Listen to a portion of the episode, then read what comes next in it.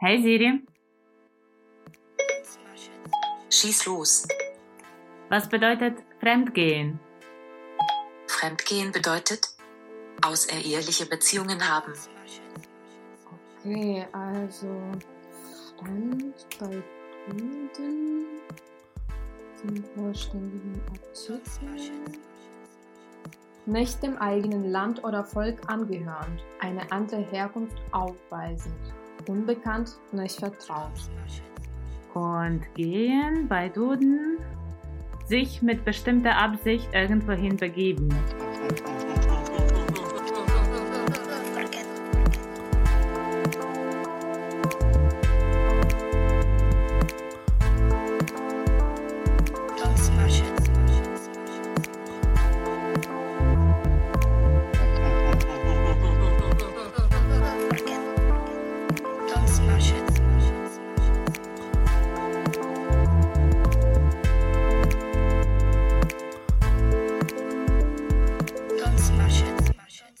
Hallo, wir sind Maria und Maria?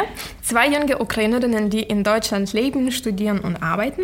In diesem Podcast versuchen wir herauszufinden, wann sich Deutschland wie zu Hause und wann wie ein fremdes Land anfühlt. Wir reden über Identitäts- und Magenprobleme, Geld- und Emotionssparsamkeit und über das Abschließen der Versicherungen und alter Freundschaften. Guten Morgen, Maria. Beziehungsweise, Morgen, Maria. Das Es ist, ist schon guten Tag. Ja, guten Tag. Guten Mittag. guten Mittag eben. Äh, wir haben uns ausgemacht, dass wir morgens treffen, äh, haben aber bisher fast eine Stunde gelabert. Ja, man denkt irgendwie, man ist frisch am Morgen, aber dann braucht man doch ein bisschen mehr Zeit, Ja. um irgendwie ein bisschen reinzukommen in das Sprechen, weil ich bin am Morgen auch meistens nicht so redelustig. Ich auch. Ja. Also ich brauche immer ein bisschen Zeit, um irgendwie dann so wach zu werden und mit Leuten anfangen zu reden. Und wenn es um Podcast geht, dann muss man, muss man ja auch vernünftig reden. Ähm, ich stimme dir zu. Ich glaube, die Sprache oder Sprechen und Sprache sind quasi wie ein Muskel. Ja? Also ich merke zum Beispiel, ich habe heute gestern mit meinem Mitbewohner darüber gesprochen, dass der ist um 10 Uhr in die Boulderhalle gefahren und ich konnte mir das nicht vorstellen, weil ich morgens, mein Körper ist so verkrampft und noch nicht gedehnt und noch nicht fertig und kann nicht so viel leisten. Und ich glaube, dasselbe ist eigentlich mit der Sprache, wie mit einem Muskel, der irgendwie noch nicht äh, warm geworden ist. Genau, wir reden jetzt darüber, weil unsere, äh, unser Thema ist heute Sprache. Genau. Ein, so, das war so eine, unsere Einleitung. ein sehr definiertes Thema. Ich glaube, hätte man eine wissenschaftliche Arbeit darüber geschrieben, hätte man gedacht, also eigentlich immer, wenn man eine wissenschaftliche Arbeit über etwas schreibt, das Wichtigste, eine der wichtigsten Geboten des Schreibens ist, möglichst definiertes Thema zu nehmen. Und wir haben uns ein, Ein zu komplexes Thema ein genommen. Ort angenommen. Ich glaube, wenn wir zu unserem Prof gegangen wären mit so einem Thema, der hätte gesagt, naja, Frau Sorik, Frau Swiderek, das geht nicht. Das geht nicht, ja. Deswegen Gen- war es auch schwer, muss ich sagen, die Vorbereitung für mich. Ja, weil ich wusste nicht, wo anzufangen. Mir sind tausende Sachen eingefallen. Ich habe vieles rausgeschrieben. Und wir haben gerade, bevor wir das ähm, angefangen haben aufzunehmen, wir haben darüber gesprochen, dass es uns beiden so ging mit diesem Fi- Findung des, der Themen, die man innerhalb dieses großen Themas besprechen kann. Und deshalb haben wir eine Lösung gefunden, dass wir eigentlich das heute auch ein bisschen wie ein Brainstorm-Folge machen. Ja. Aber dass wir in unserer weiteren Arbeit am Podcast noch andere Sprachfolgen aufnehmen werden. Genau, weil das ist schwer, jetzt alles in eine Folge zu packen. Das könnte man eigentlich zu jedem Thema sagen, das wir schon besprochen haben.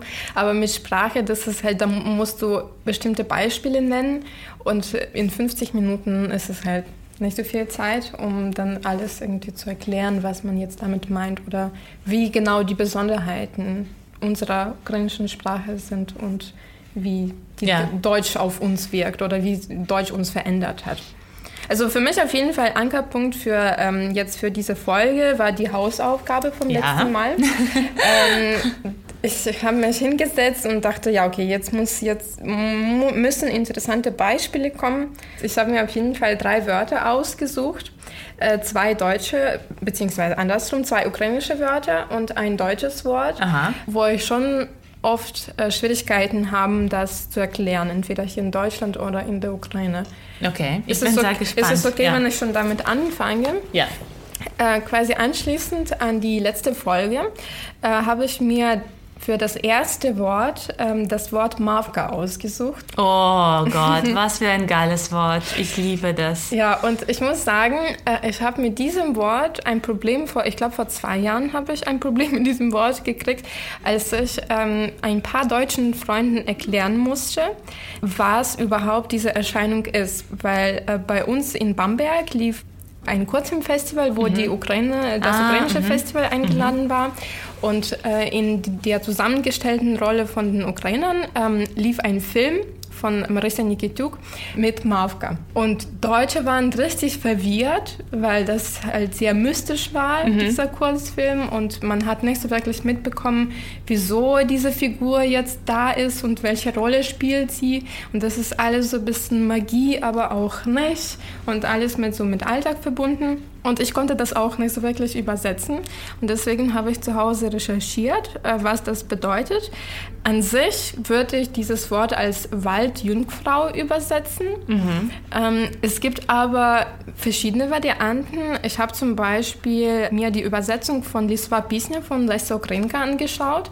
Das ist ähm, ein, ukrainisch, ein Drama einer ukrainischen äh, Lyrikerin äh, und Schriftstellerin, ähm, wo Mavka vorkommt. Und in der deutschen Übersetzung heißt das Nixe, so wie äh, Ja.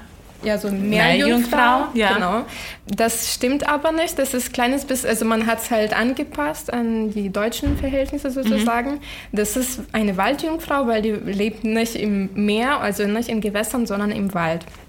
Das ist eine Figur der slawischen Mythologie und ist meistens halt in den, an den Orten verbreitet, wo man sehr viele Wälder hat. Das Volyn, Podila, Karpaten auch. Also im Karpaten- Norden der Ukraine. Genau. Genau. Oder im, und, und im halt Westen. Westukraine, halt Genau. Karpaten auch in den Bergen. Und äh, mit dieser Figur sind dann viele so Schreckgedanken ähm, auch verbunden, weil auf einer Seite, das ist eine schöne Frau. Mhm. Man sollte sie, sie sich so vorstellen, das ist eine schlanke Frau mit langen Haaren. Ich habe mir sie immer mit schwarzen Haaren vorgestellt. Ich auch, ja. Aber ich habe gelesen, dass die eigentlich grüne Haare hat. okay. Ich glaube, das ist, es Sie gibt ist ein viele. Teenager. genau, ein Punker. genau. Eine Punkerin. Genau. Und äh, ich fand es auch- witzig, was man so über sie sagt. Man sagt, dass sie äh, meistens Blumen in den Bergen pflanzt. Das heißt, alle Blumen, die man in den Bergen sieht, äh, die werden von diesen Marken Oh, das wusste ich von, nicht. Das ist äh. Waldjungfrauen gepflanzt. Und was sie machen, sie locken Jungs in den Wald so Mhm. rein, um sie dort bis zum Tode zu kitzeln. Ja, ja. Das die, also die waren schon so männerfeindlich so ein bisschen, Ja. könnte man sagen. Mhm. Aber ähm, wichtig ist auch zu erwähnen, dass diese äh, Waldjungfrauen, das waren meistens Seelen von ertrunkenen Jungfrauen. Und deswegen gibt es vielleicht auch diese Verbindung zu den Jungs, dass die dann quasi, die wollen das ausleben, weil sie vielleicht nicht irgendwie Ja. äh, als lebendige Wesen machen konnten. Und man sagt auch, ähm, dass sie manchmal noch nachts ähm, in die Häuser so einschleichen, um dort äh, Frauen und Kindern ihre Kräfte wegzusaugen. Das habe ich zum Beispiel nicht gewusst. Ich kann auch nicht erklären, was das was das heißen könnte. Aber es ist auf jeden Fall etwas, was anders ist als, ähm, als eine Nixe Ja. äh, oder äh, eine Meerjungfrau.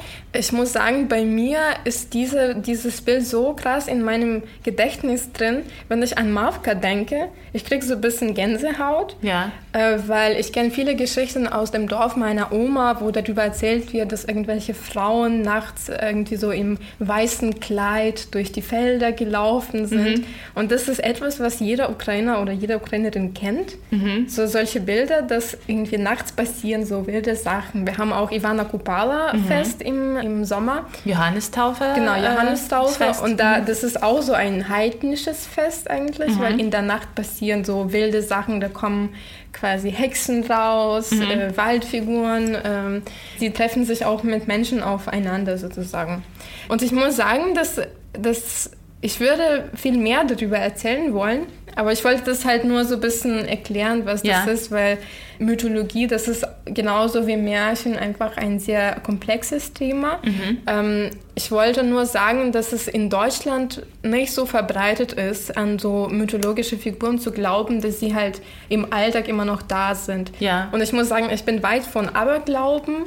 Ähm, aber ich glaube immer noch an diese so mystische Sachen, die dann nachts passieren. Ja, ich glaube, ich werde dir zustimmen und wenn ich ein bisschen dazu was hinzufügen äh, äh, darf äh, zu dem Wort Mavka. Ich, mir ging es da bei diesem Film, im, bei, bei dem Festival genauso, dass diese Mystizität, mystische, das für mich total sehr natürlich erschien und sehr irgendwie bekannt und vertraut vom kind, von Kindheit an, weil wir damit ein bisschen aufwachsen, dass er sehr in der ukrainischen Literatur sehr präsent ist und in den Märchen auch eigentlich. ja. Und ich glaube, dass du hast gerade so diese böse Seite von Mavka beschrieben. Ich würde sagen, dass unser Frauenbild in der Ukraine auch ein bisschen durch Mavka-Perspektive gesehen wird. Vor allem dank Lesa Ukrainka, das ist diese ukrainische Schriftstellerin aus 19. Jahrhundert. Ja.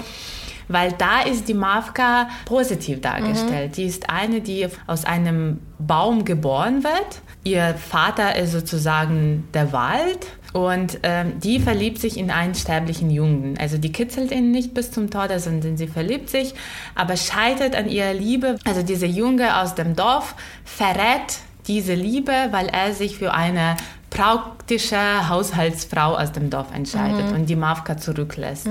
Und die Mavka kann das nicht irgendwie überleben und stirbt, aber dann irgendwie aufersteht. Und äh, ihre wichtigste Zeile aus diesem Roman ist, ich habe im Herzen das, was nie sterben wird. Und das ist etwas, was mich als Kind grundgeprägt hat. Diese Frau, die irgendwie doch an ihre Liebe glaubt, an ihre Liebe festhält und so schön und irgendwie so unpraktisch in ihrer Liebe ist. Gut, ähm, wollen wir zu deutschen Wörtern kommen? Oder Ähm, ich möchte noch kurz ein anderes, ich habe nur ein deutsches Wort. Ich habe Ah, nur ein Deutsch. Okay, noch dann ein ukrainisches. ukrainisches. Genau, das äh, zweite bezieht sich auf meine Herkunft, weil ich bin ja ein Dorfkind, aber Mhm. eigentlich stimmt das nicht. Okay. Ich bin ein Kind eine Siedlung des städtischen Types. Ah, okay. Weil nämlich mein Dorf, ähm, wie man das auf Deutsch ausdrückt, heißt Selo Chemiskoho Typu. Stimmt, In ja. der Ukraine. Ja. Und das ist kein Dorf. Wir haben Selo, Selo Chemiskoho und Misto. Das ist Dorf, Siedlung des städtischen Types und Stadt. Und dann gibt es noch Großstädte und so Mhm. weiter. Und ich habe dann ein bisschen gegoogelt, äh, was, wieso hat man das Ja. überhaupt, diese Aufteilung. Und das kommt eigentlich aus der Sowjetischen Union. Das ist eine Bezeichnung für die Kleinstadt. Ähm, Kleinstadt würde ich das aber auch nicht bezeichnen. Das ist dann doch eher Dorf. Man, da dort leben irgendwie müssen mindestens 2000 Menschen leben. Und die wichtige Sache ist dabei, dass äh, diese, ähm, diese Bezeichnung haben Dörfer gekriegt oder Kleinstädte gekriegt, die an wichtigen quasi Objekten ähm, sich äh, befunden haben. Das heißt irgendwie Atomkraftwerk, wie in meinem Wie in Fall, deinem, mhm. Bahnhof, also die Eisenbahn. Ja. Also das müssen schon irgendwie praktische Orte sein. Okay. Und deswegen heißt jetzt mein, mein Dorf, das eigentlich schon klein ist, Siedlung des städtischen Types. Types, Ich okay. wollte das einfach für immer klar machen. Ich, ich bin dir auch so dankbar, weil ich habe ehrlich gesagt total vergessen, dass es solchen Begriff im Und Ukrainischen gibt. ähm, das äh, bringt mich auch noch zum letzten Gedanken dazu. Eigentlich in der ukrainischen Verfassung gibt es diese Aufteilung nicht mehr. Aber in der Tat existieren die immer noch. Ja. Es gibt, ich habe gelesen, es gibt immer noch so 800, glaube ich, von diesen Siedlungen Mhm. in der Ukraine.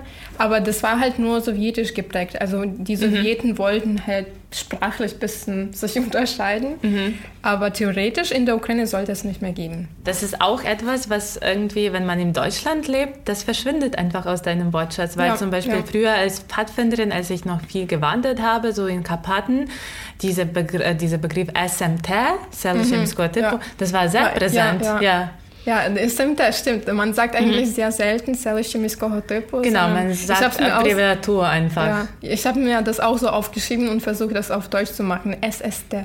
Es so. ist der oh Siedlungsstädtischen Typs. Es klingt auch so ein bisschen nach Nazi. ich dachte so, dann lieber nicht. Okay, dann komme ich äh, einfach zum letzten Wort. Das letzte Wort, das ist ein deutsches Wort und das ist das Wort Pfand. Ja, ja, ja, Gott, ich habe ja auch genau geschrieben. Wie würdest du das auf Ukrainisch übersetzen? Ähm, Zavdatok?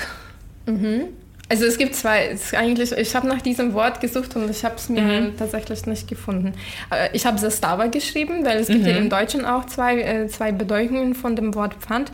Die erste Bedeutung ist diese größere Geldsumme, die als Bürgschaft, Sicherheitsleistung für die Freilassung eines Untersuchungshäftlings hinterlegt werden muss. das habe ich jetzt im Duden gelesen. Das Oh ja, ist aber Zastava. genau, das wäre das ukrainische Wort auch mit dieser Bedeutung. Ja. Genau, und dann äh, das andere, was, wie wir das so kennen hier im Alltag, das ist eine Geldsumme, die man als Sicherheit beim Mieten zum Beispiel einer Wohnung zahlen muss. Oder halt äh, für die Flaschen, ähm, Genau, ich kann, ich die kann ja. man zurückbringen kann. Äh, man zahlt immer dieses extra drauf, Ja. äh, um das irgendwie zurückzubringen und dann wird es quasi verarbeitet. Ja, also da entsteht diese Bedeutung so metonymisch, dass man irgendwie diese Teilbedeutung auf Gesamtheit überträgt. Und wenn man einen, einen Kasten mit Flaschen, mit leeren Flaschen sieht, sagt man, ich bringe den Pfand zurück. Und Ja, damit ja. meint man diesen Kasten. Und da würde man im ukrainischen Zastava nicht sagen oder Zabdato. Ja, eben. Also da fällt Da uns ein gibt Wort. es einfach nichts. Und ich versuche immer meinen Eltern zu erklären, was Pfand heißt manchmal, wenn ich zum Beispiel zu einem Restaurant gehe und äh, ich meine, meine Eltern haben mich nicht besucht, aber wir stellen uns vor, ich gehe mit meinen Eltern in ein deutsches Restaurant und die sagen, wir müssen noch Pfand zahlen und dann muss ich meinen Eltern erklären, dass wir noch zwei Euro extra draufzahlen Ja. müssen für Ja. die Gläser. ja. Und wenn sie, wir die zurückbringen, dann kriegen wir das Geld zurück. Das gibt's bei uns einfach nicht. Genau, diese, diese Bedeutung, dieses Wort ist vor allem durch soziales Ritual geprägt, Ja. Der, denn das in der Ukraine nicht gibt. Ja. Und es gibt ganz viele Wörter, die, also nicht ganz viele, aber Schon. Also ich würde schon sagen, Genau. viel. Ich habe auch Übersetzen und Dolmetschen studiert und ich muss zugeben, äh, nach sechs Jahren in Deutschland habe ich festgestellt, dass ich viele Wörter einfach nicht übersetzen würde, so wie sie übersetzt werden, weil die einfach andere Bilder hinter sich haben. Genau. Also wir haben gleiche, äh, gleiche Wörter dafür, aber ganz andere Bilder andere Bilder, dafür. ja, genau, die vor allem dadurch geprägt sind, womit man aufwächst. Ja. Und wenn man das übersetzt, denkt man sich, es geht so viel verloren, es Ja. geht so viel verloren und es ist immer dieser Schmerz, den, den man spürt, wenn ich was aus Ukrainischem für meine Deutsche Mhm. übersetze oder wenn ich aus dem Deutschen was Ukrainern übersetze. Und da merke ich auch, wie man eigentlich diese beiden Sprachen schon liebt, Mhm. weil man immer denkt, das ist Scheiße. nicht mehr gerecht. Ja. Das, ich muss sagen, ich war auch, äh, auch an einem gewissen Punkt verzweifelt, weil alle Bücher, die ich in der Übersetzung gelesen habe, egal ob das jetzt deutsche Autoren waren oder irgendwelche amerikanische, äh, äh, britische, jetzt denke ich, es kann sein, dass der Übersetzer das dann doch an das ukrainische äh, Bild quasi angepasst hat. Ja. Und da ist vielleicht vieles verloren gegangen. Und vielleicht kenne ich jetzt dieses Buch nicht so wirklich. Also man kann die Sprache beherrschen, aber man kann vielleicht als Ausländer nicht das Denken beherrschen, die andere Nation irgendwie Ja. hat. Und dazu habe ich was recherchiert. Es gibt in Wissenschaft eine Hypothese, die genau das ähm, erforscht, dass die Sprache unser Denken prägt. Und diese Hypothese heißt, ähm, ich weiß nicht, ob ich das äh, richtig ausspreche, Sapir-Whorf-Hypothese. Und einer der Vertreter dieser Hypothese ist der Wissenschaftler Guy Deutscher. Das ist wirklich, das, das könnte man sich nicht besser wünschen, oder? Der Typ heißt Guy. Geil. Guy. Und dann Deutscher. Deutscher. Genau, der sieht aber wirklich sehr wissenschaftlich, also ein bisschen so nötig aus.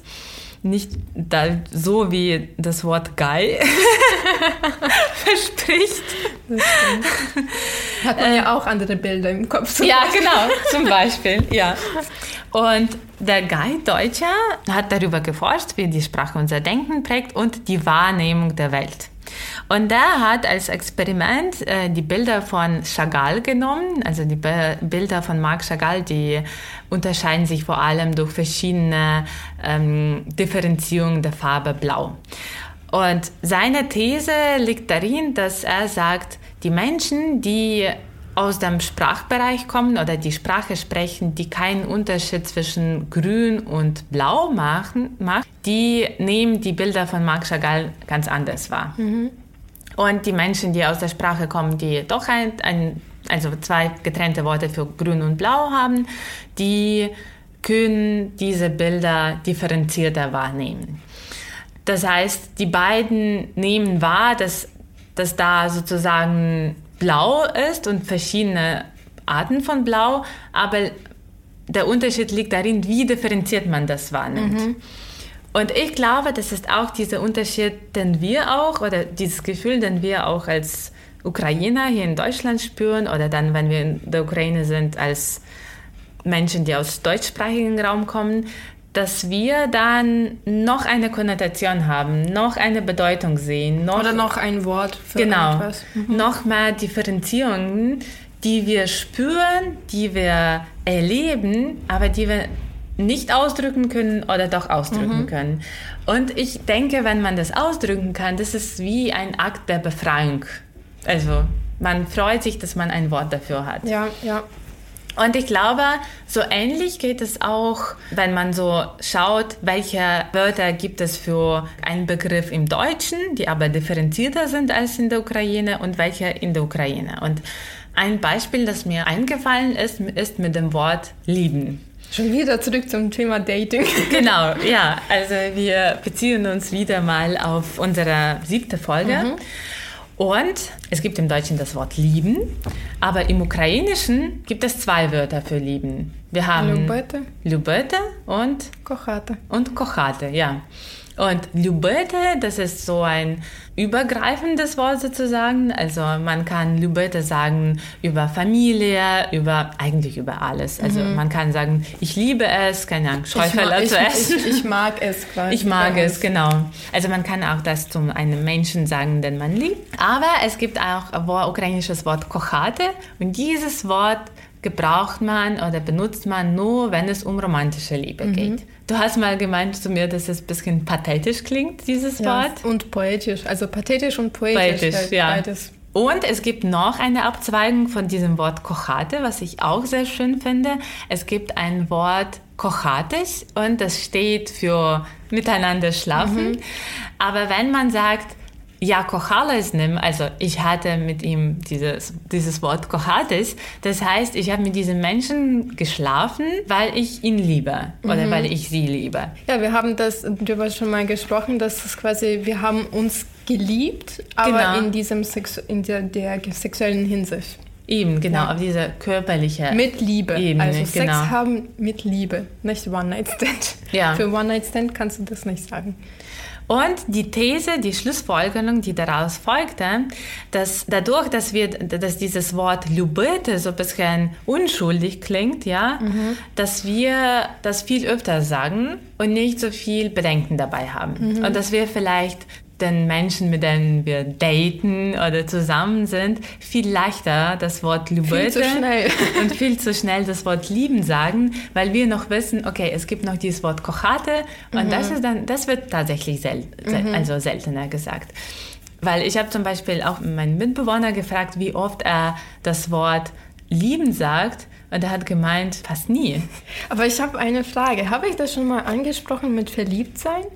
Ich glaube, hier ja, beim Podcast haben wir darüber noch nicht geredet, weil ähm, ich hatte sowas äh, mal, als ich einer Person mal gesagt habe hier in Deutschland, dass ich mich verliebe. Und für mich heißt es im Ukrainisch, das ist halt diese einfach auf jemanden stehen. Das so ja. viel heißt es bei uns, glaube ich irgendwie. Ich verliebe mich irgendwie. Man hat so Sympathie entwickelt und das ist mehr, man spürt schon bestimmte mhm. Emotionen, aber das ist jetzt nicht Liebe. Und dann habe ich das gesagt und irgendwann sagt er zu mir, naja, du hast mir ja gesagt, dass du mich liebst. Und ich war so, hey, stopp, stopp, stopp. Das habe ich nicht gesagt.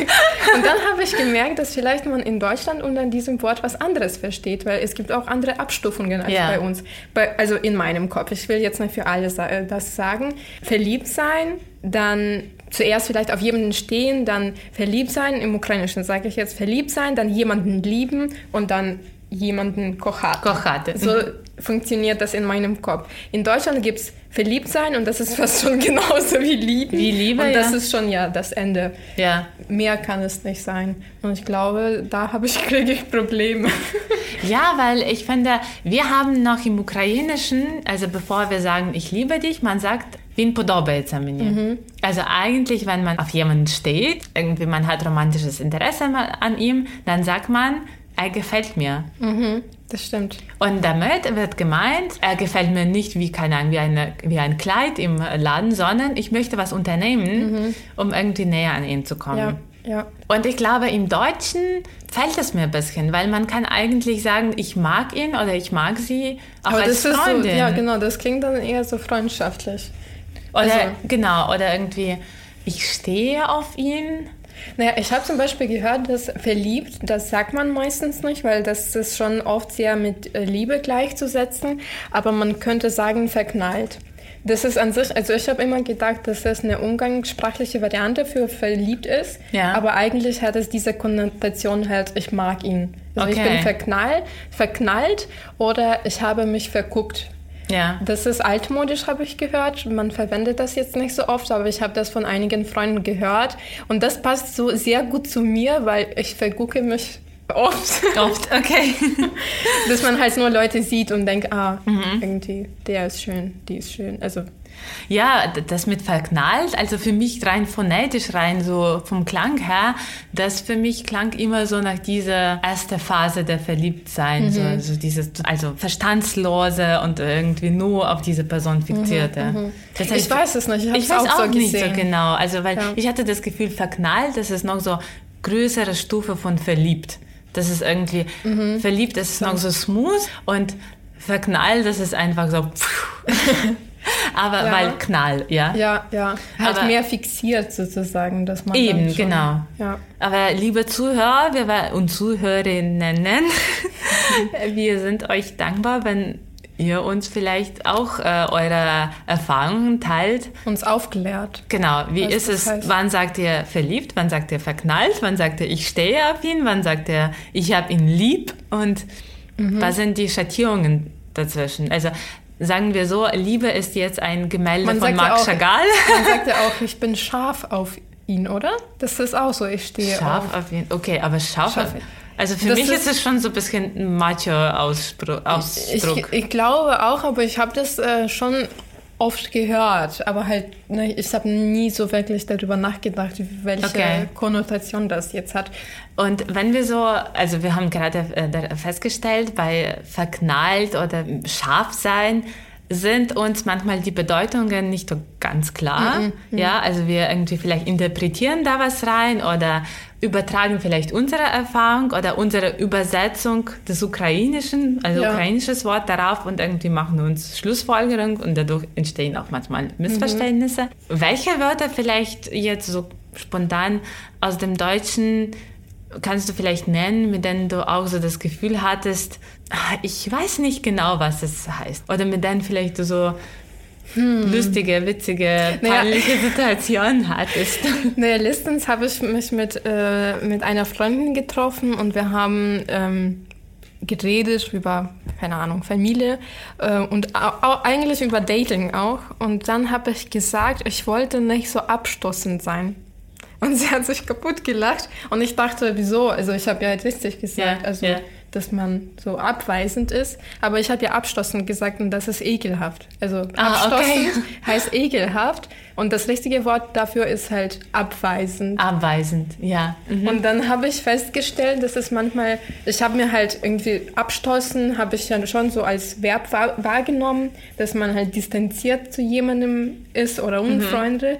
unfreundlich. Und dann habe ich daraus äh, ein Adverb gemacht sozusagen und Ja. dachte, das passt auch so. Ja, mhm. Aber das hat hier eine voll andere Bedeutung. Ja. Mhm. Und das passiert mir immer wieder, dass ich so äh, Wörter sage, die ich dann mit meinem ukrainischen Gedächtnis dann konstruiere sozusagen. Ich hatte zum Beispiel, das ist mein allerbestes Beispiel, äh, ich habe einen Balkon und auf diesem Balkon, da sind so Schilfmatten. Ja.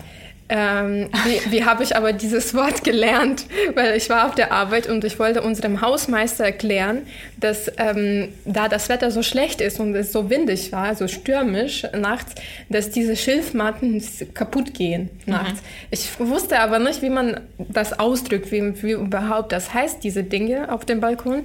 Und dann habe ich gesagt, ich dachte, ja, die sehen, das sieht so wie Stroh aus. Mhm. Und das sind so wie Paletten. Und dann habe ich zu Schilfmatten Strohpalette gesagt. Gesagt ja. Und der hat gesagt, ja, mh, mm, der hat sich so Gedanken gemacht, was das sein kann. Ja. Ich glaube, der hat schon verstanden, aber dann mein anderer Kollegen hat sofort in Lachen ausgebrochen ja. und hat gesagt, das stimmt nicht. Weil Palette, das ist ja auch was Dickeres. Ja. Das sind so Dinge, die man unter Bierkasten zum Beispiel stellt, damit sie nicht auf dem Boden stehen.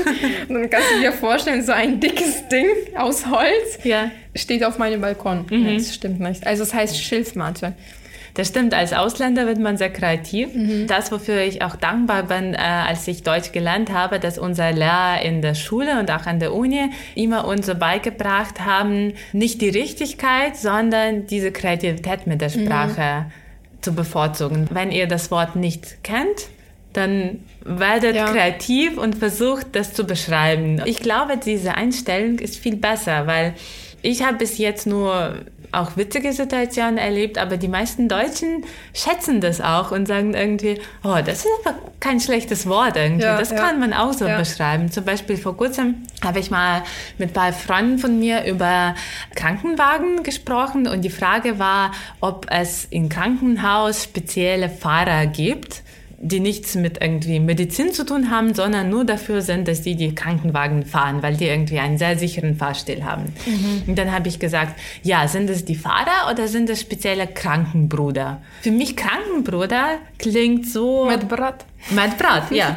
Weil ja. es gibt im Ukrainischen Medicny Brat. Also ja, es gibt Medsestra in ja. Medbrat. Und dann habe ich Krankenbruder gesagt, niemand hat mich korrigiert, aber irgendwie später sind wir darauf gekommen, dass im Deutschen gibt es so ein Wort nicht. Mhm. Aber die haben ja auch Krankenbrüder oder nicht? Sind das nur Frauen, die in der also zwei, Krankenpflege arbeiten? Zwei Freunde von mir, die sich mit der Sprache gut auskennen mhm. und die mhm. auch eigentlich eine gute deutsche Sprache beherrschen, haben gesagt, naja, solches Wort gibt es nicht. Wir schreiben eine Petition. Du ja, genau. das Wort Krankenbrüder einführen. Einführen.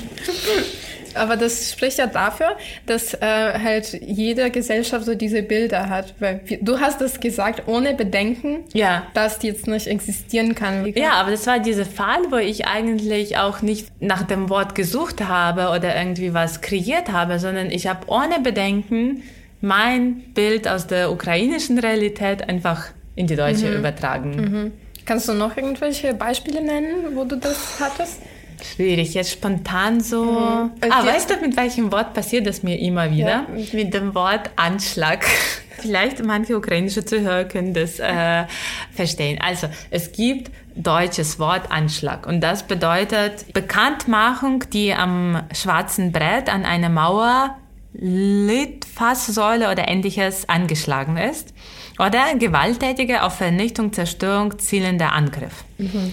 Es gab aber in der Sowjetunion und in 90er Jahren eine humoristische Fan Fernsehsendung. Stimmt, ja. Genau, die also in unserer Kindheit sehr präsent war. Und diese Fernsehsendung hieß Anschlag, Anschlag, mhm. weil Anschlag im Russischen meistens bedeutet, wenn das Theater voll ist. Mhm. Also man kommt zum Beispiel... Ausverkauft. Ausverkauft, ja. ja. Man kommt aus dem Theater und sagt, es gab so einen Anschlag, mhm. das heißt, dass es ausverkauft war und alles, ja, und ja, alles voll war. Und manchmal passiert mir so, dass ich, äh, dass wir mit Freunden aus, also mit deutschen Freunden irgendwo hier äh, hingehen, Entschuldigung, mhm. hingehen. Und da sind viele Menschen und dann sage ich so unbewusst so, ah, da herrscht wie Anschlag, Anschlag. Und die so, was? was meinst du? Und ich meine, unter den Ukrainern oder ja. beziehungsweise unter meinem alten Freundeskreis ist es sofort dieses ein Schlag, ein Schlag. Ja. ja. Das ist so wie Butterbrot. Butterbrot, genau, stimmt. Ja. Es gibt im Ukrainischen für, ähm, für belegtes Brot ein Wort Butterbrot. Ja. Und bei uns heißt es aber nicht Brot mit Butter, sondern, also nicht nur mit Butter, sondern Das kann alles, alles Mögliche Belegtes sein. Brötchen. Genau. Mhm. Und ich glaube, in meinem Studium habe ich mal, äh, musste ich erzählen, was ich zum Frühstück gegessen habe. Und dann habe ich Butterbrot gesagt und ich hatte eine, eine deutsche Lektorin. Mhm. Sie wusste das natürlich schon, weil sie hat Russisch gesprochen und sie hat dann, sie hat sich kaputt gelacht und meinte, ja, für immer und ewig dieses Wort vergessen, das gibt es im Deutschen nicht. Ja. Also das besteht aus deutschen Wörtern, aber so wie eine Einheit existiert das im Deutschen mhm. nicht. Da, wo wir herkommen mit äh, Marie, also aus der Westukraine und auch aus Lemberg, gibt es ganz viele Germanismen in der Sprache. Mhm. Also weil Lemberg lange Zeit unter Spacerowate, Spacerowate genau unter ähm, K&K-Monarchie war und äh, also man kann eine getrennte Folge über Germanismen im Ukrainischen äh, aufnehmen. Aber was für mich Überraschung war, wusstest du, hast du irgendwann daran gedacht, dass das Wort Platzkart aus dem Deutschen kommt. Mhm. Eben. Echt? Platzkarte. Also Platzkarte, das ist quasi die Karte für, Aha, für, ja. den, äh, für den Zug. Ja. Und im ukrainischen Platzkart, das ist eine besondere, also eine Art von dem Zugwaggon. Also es gibt ja verschiedene Arten von den Zugwaggons in der Ukraine. Es gibt solche, also das sind meistens Schlafwaggons. Ja. Das heißt, man fährt nachts. Und das heißt, äh, die, diese Sitzplätze sind eigentlich Schlafplätze. Das sind so Regale sozusagen. Ja. Und es gibt Luxwaggons sozusagen, äh, wo man halt in Abteilen quasi schläft je vier Personen. Mhm. Und es gibt Platzkart. Das ist ein großer Waggon mit solchen Schlafregalen man sitzt halt dort irgendwie tagsüber und nachts äh, wird draus ein Bett sozusagen. Und deswegen Platzkart, das steht halt irgendwie, Platzkart, das ist dieser Schlafregal eigentlich. Also genau, und das ist diese Art, das ist sozusagen billigere Version von einem ja. Schlafwaggon, weil die Abteilungen nicht geschlossen sind, sondern ja. irgendwie, ja, man sieht alle und das ist einfach so ein WG-Schlafwaggon. Das ist eine sehr große WG. Ich glaube, da gibt es ja insgesamt, glaube ich, 53 Plätze. Ja. Zwei Plätze sind immer für den Schafner belegt, da, weil dort liegt die Bettwäsche quasi. Mhm. Und Decken für nachts, weil es wird man, im Winter vor allem sehr kalt. Aber das ist auch so eine Erscheinung. Ja. Also falls ihr mal in der Ukraine seid und was äh, ein Abenteuer erleben wollt, dann müsst ihr auf jeden Fall mal im Platzkart fahren. In diesem Zug fahren. Und vor kurzem ist auch Fotobuch rausgegangen von einer ukrainischen mhm. Fotografin, ja. die diese Ästhetik von ukrainischen Zügen sehr gut eingefangen hat. Also sie heißt Julie Poli. Ihr das ist wahrscheinlich ein Pseudonym. Pseudonym, genau. Ja. Also ihr könnt das auf Instagram finden. Das ist eine Ukrainerin, die aus Ostukraine kommt. Und die hat echt sehr coole Bilder von äh, Ukrzaliznica, von den Schlafwaggons aufgenommen und also unsere Empfehlung, mhm. das sich anzuschauen. Das ist ja genauso, wenn man an Züge denkt, dann denkt man in Deutschland sofort an die Deutsche Bahn oder halt wie so Schnellzüge, wie die ja. aussehen und dann kommt man in die Ukraine. Und das ist Trash. und das ist so richtig trashy, wenn man in diesen. Ein Freund von mir, der aus Paris kommt, ähm, der war mit äh, meiner Mitbewohnerin, also der war beziehungsweise einfach Freund von meiner Mitbewohnerin in der Ukraine. Und als er sie besucht hat, der musste von Kiew äh, nach Lviv mit einem Zug fahren und mhm. auch in so einem Platzkartwagen, äh, Waggon. Ähm, und da haben Leute ihn angelabert, weil da wird auch getrunken. Ja. Oft leider. Und Leute sind halt tatsächlich so wie eine WG. Da gibt es einfach keine Grenzen oft. Ja. Alle reden mhm. miteinander weil es ist langweilig, einfach so einen langen Weg einfach ohne zu reden zu unternehmen. Und der konnte kein Ukrainisch, der hat nur Französisch geredet. Mit Englisch kommt man auch nicht Croissant. weiter. war echt schockiert, aber im Nachhinein hat er gesagt, es war ein, eines seiner besten Erlebnisse in der Ukraine. Mhm. So wie Marschrutkas vielleicht auch. Aber das ist auch... Stimmt, Marschrutkas ist auch etwas, was man ins Deutsche nicht... Ja, das ist ein ja. Bus, ein Stadtbus, aber Du kommst aus Lviv. Was ist Marschrutka in Lviv? Das ist the most trashy thing in Lviv. Marschrutkas. Ich, hätte, ich muss jetzt an Thomas denken, der eigentlich äh, das am besten beschreiben könnte. Ja. Also wir haben zusammen meine Familie in Lemberg besucht und ich war beim Zahnarzt und Thomas ist zu Hause geblieben bei meiner Familie. Irgendwie hat was gearbeitet oder so. Und dann komme ich zurück und frage Mama, ja, und was habt ihr gemacht? Und Mama so, ja, ich habe den Thomas mitgenommen und wir sind mit Marschrutka in die Stadt gefahren. Und ich denke mir, oh mein Gott, oh nein, oh nein, oh nein, oh nein, oh nein. Das ist doch ein Culture Shock. Einfach, also Level, Level äh, 100. 100, ja. Ja, Matrutkas, das sind so gelbe Busse, Genau. die ziemlich klein sind. Das, das, Ja. Die sind von, von dieser Bogdan-Firma, oder? Genau, Das ist ja. so ein Lviva-Unternehmen, äh, das quasi Stadtbusse produziert. Und die sind sehr kompakt, sehr klein. Und äh, ihr sollt das so vorstellen, dass dort nicht nur Sitzplätze gibt, sondern Stehplätze. Plätze. Und Stehplätze, das sind immer mehr als Sitzplätze. Und wenn man sich so eine Dose mit Sprotten aufmacht, so ähnlich sieht es aus in einer ukrainischen In einer Marschrutka. Genau. Alle Es Leute aneinander, sehr nah irgendwie, also da wird man angetascht aus allen Seiten. Genau, das ist also erotisches Erlebnis äh, at its best. Und ja, das ist auch eine Realie, die man nicht übersetzen kann, weil diese Marschrutka, Marschrutka ich, ich habe auch in anderen Ländern irgendwie das so nicht gesehen. Also was viele Ausländer immer wundert in diese Marschrutkas, wenn man reinkommt, dann kommt man manchmal vom hinten von dem Bus. Also nicht vorne bei dem Fahrer, sondern hinten bei der Hintertür. Und man muss die Fahrt bezahlen. Und das kostet zum Oh, das Beispiel ist das Schlimmste. 10 Hryvnias, ja. Und dann gibst du Geld so über die Menschen. Und das ist so quasi wie ein Vertrauensspiel. Vertrauensspiel, ja. Also man hat sich nicht verabredet, aber man weiß, man muss dieses Geld bis zum Fahrer geben. Das Geilste daran ist, dass wenn du Restgeld brauchst, dann wird dieses Restgeld auch über alle Menschen, Manchmal kommt es an, manchmal nicht. manchmal nicht, genau. Ich hatte das einmal, dass ich, dass ich kein Restgeld Ja, gekriegt habe. das Mhm. ist.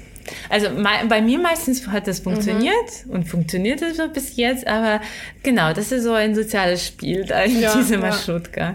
Ich habe noch, noch daran gedacht, dass ein der Unterschiede zwischen der ukrainischen und der deutschen Sprache ist das fehlende Artikel. Das Mhm. ist auch ein großes Thema, aber ich glaube, das ist, was vor allem unsere Wahrnehmung bestimmt, auch unsere Grammatik leider, dass wir Ja. immer wieder falsche Artikel sagen. Unsere Vorstellungsgespräche beeinflusst. Genau, weil es im Deutschen keine, äh, im, der, im Ukrainischen gibt es keine, keine Artikel. Ja, ja. Und was auch für mich interessant ist, dass manche Wörter für mich, ich kann bis jetzt nicht verstehen, dass die im Deutschen männlich sind, weil ich diesen Gegenständen doch weibliche Eigenschaften zuschreibe. Zum Beispiel ist so für mich das Wort der Turm. Wie ist es für dich? Für mich Turm Ich habe immer das Turm gesagt, Okay. Okay, ja. Aber man sieht es halt, also es liegt daran, dass im Ukrainischen ist es halt Veja. Ja. Ja, genau. Das also, ist, das ist weiblich, ja. genau. Und für mich Veja, also wenn ich Fernsehturm in Berlin anschaue, für mich ist die so feminin. Ja, vor allem wegen der Form auch. Eben, genau, die ist so schlank, schön, elegant. Und die sehen halt meistens so wie äh, Königinnen aus. Also bei uns in der Ukraine, wenn man sich die Türme anschaut, die sind halt so eine Krone oben und dann halt wie ein Kleid. Wenn man dieses, diese Toilettenzeichen sich anschaut, es gibt ja immer dieses irgendwie für Frauen ist Ja. ja, dieses Dreieck und quasi, das sieht halt so blöd gesagt wie ein Kleid aus. Und diese Türme haben für mich immer so, auch so ausgesehen, so wie in Schachspielen auch. Genau. Weißt du? Das Ja. waren auch für mich immer Frauen. Ja, und das ist interessant, weil vielleicht, wenn ein Deutscher einen Turm sieht, sieht er da einen Mann oder irgendwie Ja. so Männlichkeit. Ja. Mhm. Und ich sehe da immer, wie du sagst, eine Königin oder sowas. Und das ist auch so angenehm. Also ich glaube, das ist auch etwas, was, was die Wahrnehmung, ich glaube, das ist unbewusst. Mhm. Vielleicht kann man darauf achten, wenn man nächstes Mal mit einem Deutschen spricht, dass man andere Bilder dann von den Sachen irgendwie sich malt. Mhm. Ja. Ja, wie eben, wie, dass wir bei unserer Trinkfolge thematisiert haben, Wodka. Ja, das, Das stimmt. ist für immer weiblich für uns. ja, und für äh, Deutschen, für Deutsche sind es ist immer männlich, der Männlich, Wodka. ja. ja. ja. Hast du noch was oder? nee, ich glaube nicht. Nein. mir fällt auch nichts mehr ein. Deswegen würde ich vorschlagen, dass wir zum nächsten Thema übergehen. Ja. Und äh, wir dachten, dass wir in der letzten eigentlich Folge diese Staffel, sagt man das überhaupt? So Staffel für Podcasts? Keine Ahnung. ja, wir sagen das mal so. Ja. In der letzten Folge dieser Staffel äh, reden wir über typisch deutsche Dinge, oder? Ja. Und wie sie auf uns wirkten. Oder was wir allgemein als typisch deutsch empfinden. Genau. Ja. Ja. Also das, ich freue mich sehr drauf.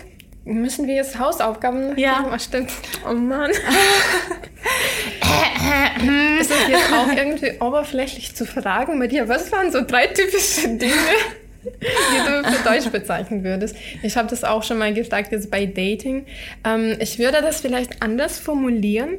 Kannst du vielleicht drei typisch deutsche Dinge raussuchen, Ja. von denen du nicht wusstest, dass die typisch deutsch sind, die Deutschen aber sagen, das ist typisch deutsch.